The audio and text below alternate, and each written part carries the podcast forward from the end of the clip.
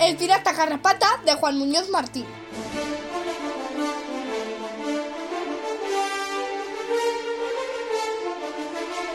Hola, amiguitos de los libros, era Papi. ¡Hola, piratita! ¡Ho, ho, ho! ¿Qué tal? Muy bien, gracias. Que estamos con el pirata garrapata, oye. Sí, Vamos a ver qué pasa. Porque de momento, ¿qué ha pasado? Pues que hemos conocido un poquito a Garrapata, que Garrapata estaba en un bar jugando y de repente ha venido un señor que se llamaba Don Chaparrete, que era el jefe de los policías y le quería reclutar para ser el capitán de un barco. Y pues ahora tienen que ir, no vamos a decir buscando, vamos a decir robando personal para...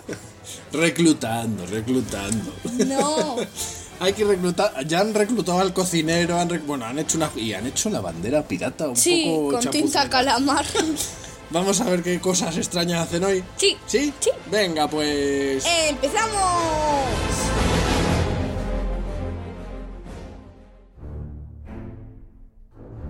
Capítulo 3. Hombre al saco. Aspirinas en aceite, los billetes falsos, el almirante pescadilla y la hermosísima floripondia. Chaparrete se acercó a un hombre, abrió el saco y dijo: ¿Has visto lo que hay en este saco? No. El hombre asomó los hocicos y Garrapata de un empujón lo metió dentro. Así cazaron más de una docena de, in- de incautos. Los policías de Chaparrete los llevaron al barco. ¡Matadlos en la bodega! Ordenó Chaparrete. ¡Vamos por más! dijo Garrapata. Un hombre estaba fumando en una esquina. Carafoca le dijo: Si te tiras de cabeza contra esa pared, te doy 10 céntimos. Vaya cosa.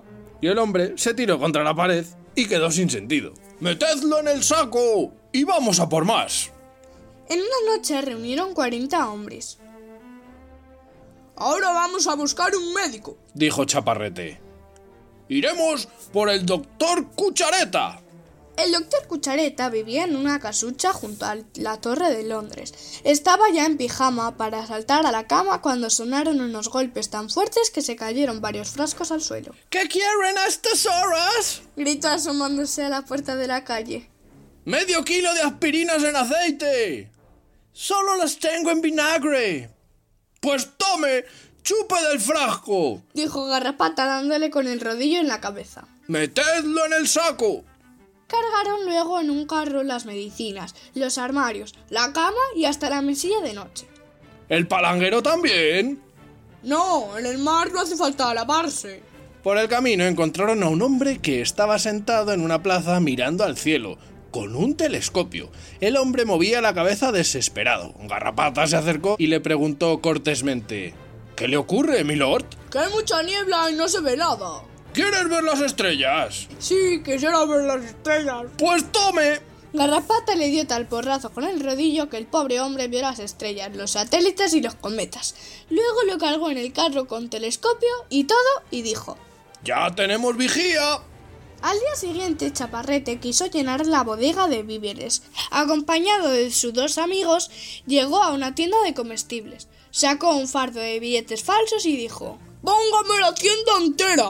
El hombre llenó 20 cajones de chorizos, jamones, garbanzos, latas de sardinas y mil cosas más. La tienda quedó vacía. ¿Le pongo la balanza también? Dijo el hombre. Sí, señor, y el mostrador. En la tienda del verdulero pasó lo mismo.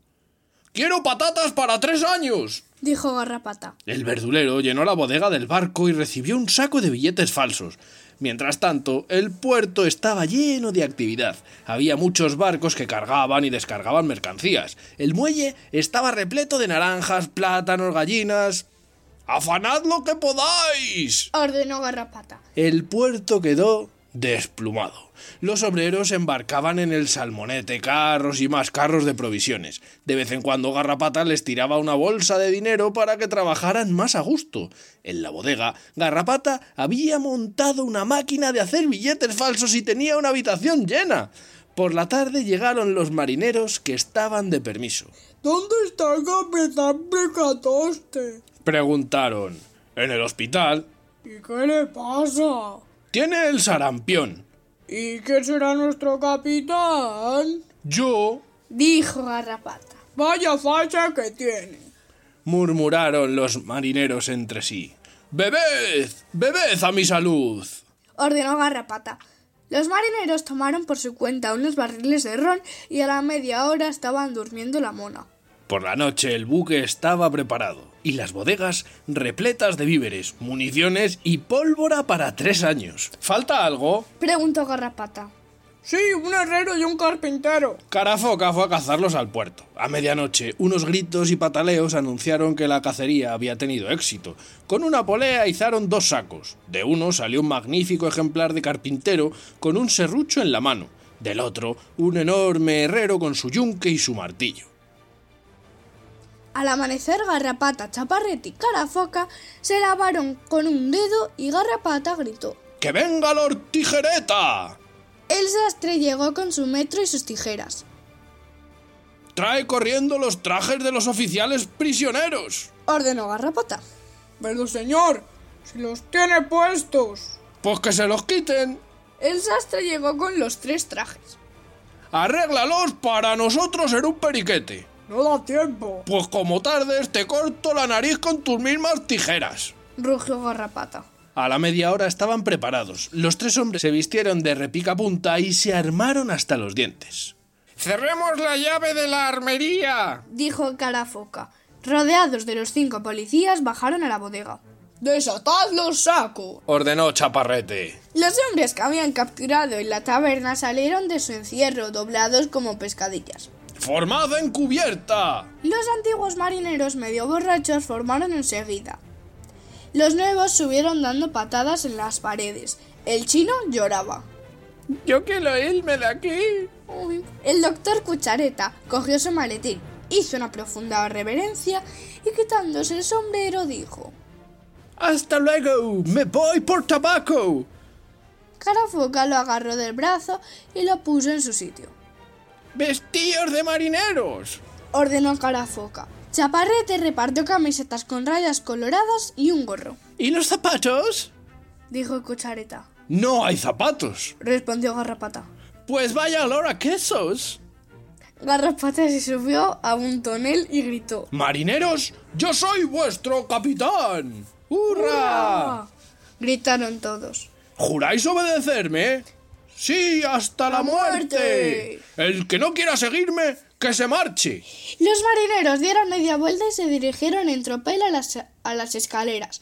Carafoca sacó la pistola y gritó. Cada uno a su puesto o lo dejo frito.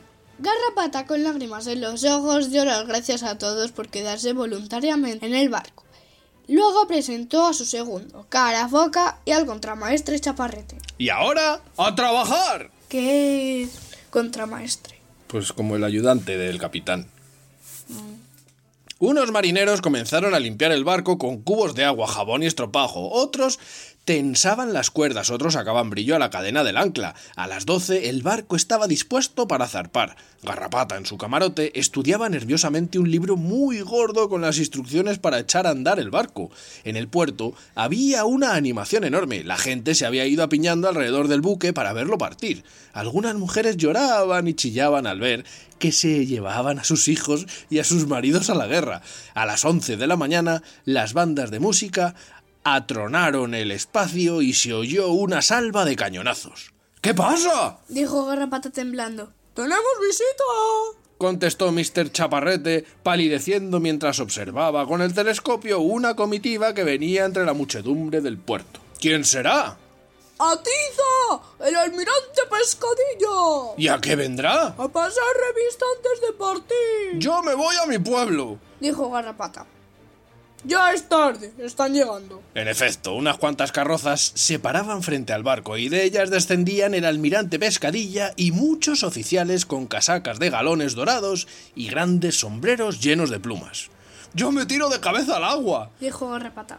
¡Ni se te ocurra! ¿Por qué? Porque no sabes nadar. Es verdad. ¿Y ahora qué hacemos? Largarnos con el barco antes de que suban. ¡Ya están subiendo! Entonces a formar, ¡A formar! a formar. gritó Mr. Chaparrete poniéndose los zapatos y el sable a toda prisa. Los marineros formaron sobre cubierta y los músicos tocaron el himno del salmonete a bombo y platillo. El almirante Pescadilla llegó a la cubierta echando los bofes. Era un hombre menudito y miope que miraba a través de gruesos cristales.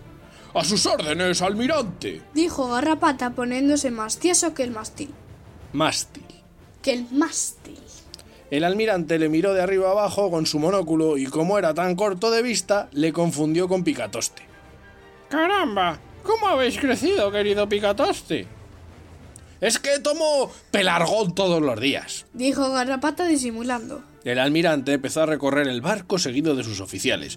Como no veía tres en un burro, se dio de narices contra una puerta pensando que estaba abierta. Al pasar junto al palo mayor, le dio un abrazo creyendo que era un marinero amigo suyo.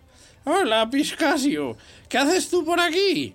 Señor, no es Pascasio, es el palo mayor. Caramba, qué distraído soy. Pasaron luego delante de la despensa y abrió la puerta para ver lo que había. Se puso la lente y exclamó Caramba, ¿cuánta gente hay aquí?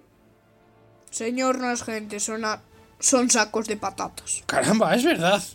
En ese momento el chino que estaba atado en un rincón comenzó a chillar. ¡Socolo! ¡Socolo! ¿Quién grita? Es el loro, señor. Caramba, si hablan chino. Es que ha nacido en Pekín. El almirante Pescadilla subió muy complacido a cubierta. Una carroza lujosa se detenía en ese instante al pie de la escalerilla del barco. Iba tirada por siete caballos percherones. De ella descendió una joven hermosísima, de cabellos dorados como las espigas y dulces ojos verdes como el mar salado. La acompañaba una señora alta y seca de unos 40 años. Los lacayos empezaron a bajar baúles y más baúles y a subirlos al barco. La joven subió graciosamente las escaleras. Pescadilla salió corriendo a su encuentro y la besó tiernamente. Luego, dirigiéndose a Garrapata, le pidió Señor Picatoste, os presento a mi hija Floripondia. A sus pies, milady. Es un placer inmenso conoceros. La joven hizo una graciosa reverencia y dijo ¿Sois vos el capitán Picatoste? Sí, milady. Respondió Garrapata. No sabía que fuerais tan feo. Y vos tan hermosa. Añadió Garrapata. El pirata se puso colorado hasta las orejas. Carafocas empezó a reír de Garrapata y este le dio un bofetón y lo tiró al suelo. A sus pies, señorita. Dijo Carafoca desde el suelo. ¿Quién sois? preguntó Miss Floripondia. Soy Carafoca. Os cuadra muy bien el nombre, pues parecéis una foca. Y a vos el vuestro, Miss Floripondia. Pues parecéis una bella flor, Añadió galante Garrapata. Dejad de cumplidos. dijo Chaparrete. Hay que partir. El almirante Pescadilla abrazó a su hija con lágrimas en los ojos y se la confió al capitán diciendo La dejo en vuestras manos, capitán Picatoste. Pues la dejáis en buenas manos. Murmuró Carafoca riendo por lo bajo. El almirante se sonó las narices y añadió Mi hija va a reunirse con su prometido, Lord Pistolete. ¿Dónde está? En la isla de Jamaica. ¿Y eso por dónde cae? Pero es que no lo sabéis. Caramba. Ni idea. Pues según sale a la derecha. Lord Pescadilla abrazó otras doscientas veces a su hija y dirigiéndose a la mujer alta y seca que guardaba en un rincón dijo Por favor, Miss Laurenciana, cuidad mucho de mi hija. Así lo haré, Lord Pescadilla. El almirante, mientras la orquesta tocaba otra vez el himno del salmonete, quiso buscar la puerta. Se confundió y se cayó de cabeza al mar. Y hasta aquí el capítulo 3.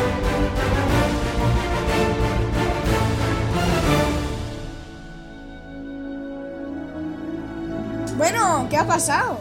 ¿Qué, no ha pasado? Anda, que vaya banda, ¿no? Ya te digo. Sí que es verdad que iban reclutando un poco raramente, ¿no? Sí.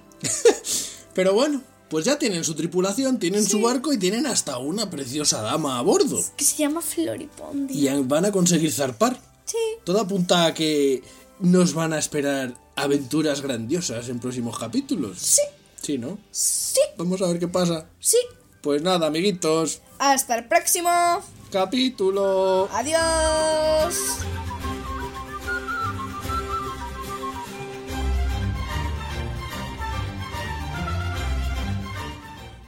Hola, amiguitos. Piratitos de los libros, hola papi. Hola, prince. Piratito. Hola, piratita. ¿Qué tal? Muy bien, ¿y tú? Bien. Hola, piratita. Jo, jo, jo. ¿Qué tal? Muy bien, muchas gracias. Vamos a empezar, eh, anda.